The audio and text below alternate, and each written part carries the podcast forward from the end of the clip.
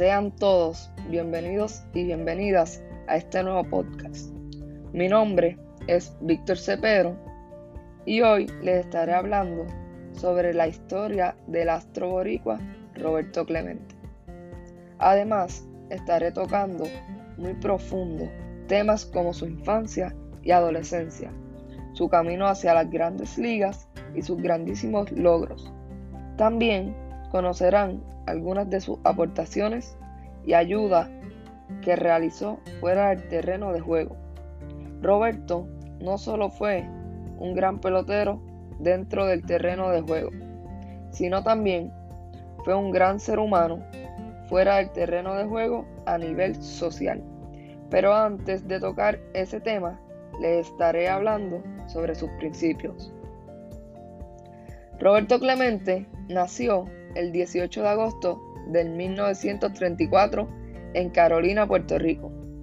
Roberto fue el primer latinoamericano que ingresó en el Salón de la Fama del Béisbol y alcanzó la cifra de 3.000 hits o golpes directos.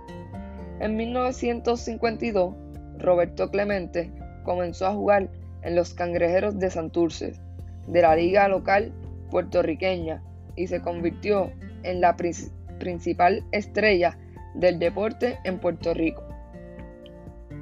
Varios de los mejores equipos norteamericanos, como los Bravos y los Dodgers, entre otros, pretendieron adquirirlo.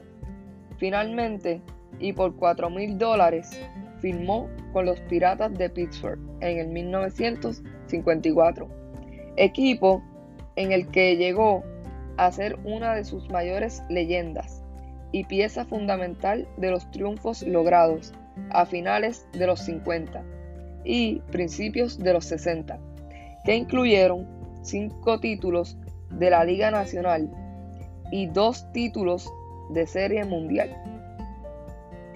En el campeonato del 1958, Roberto Clemente consiguió eliminar a 22 corredores rivales.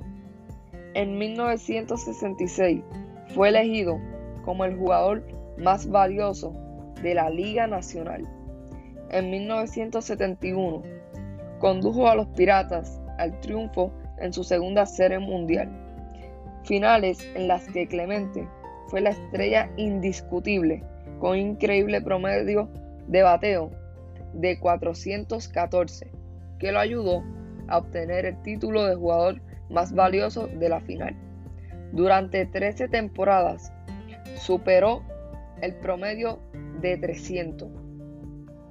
Participó en el partido del All-Star en 14 ocasiones, 12 de ellas de forma consecutiva, y en otras 12 ganó el prestigioso premio del Gold Glove o, en español, guante de oro.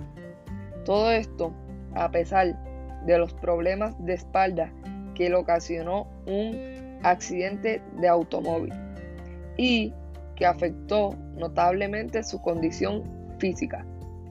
Otro trágico accidente cegó la vida de Roberto Clemente el último día del año 1972, cuando se dirigía en avión hacia Nicaragua para llevar alimentos y medicinas.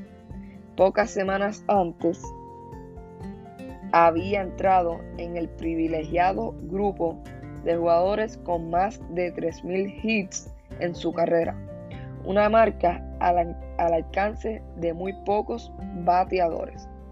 Finalmente, al año siguiente, 1973, fue elegido miembro del Salón de la Fama del béisbol estadounidense, mejor conocido como, el, como MLB. Con esto hemos culminado nuestro episodio de la increíble historia del astro boricua Roberto Clemente. Gracias por haber escuchado este podcast hasta el final.